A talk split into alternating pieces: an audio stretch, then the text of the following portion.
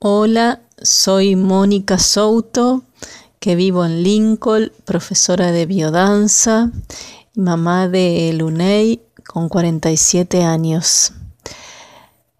Les quiero compartir en este tiempo un poema que recibí de Mujeres que Danzan, Tiempo y Espacio Creativo.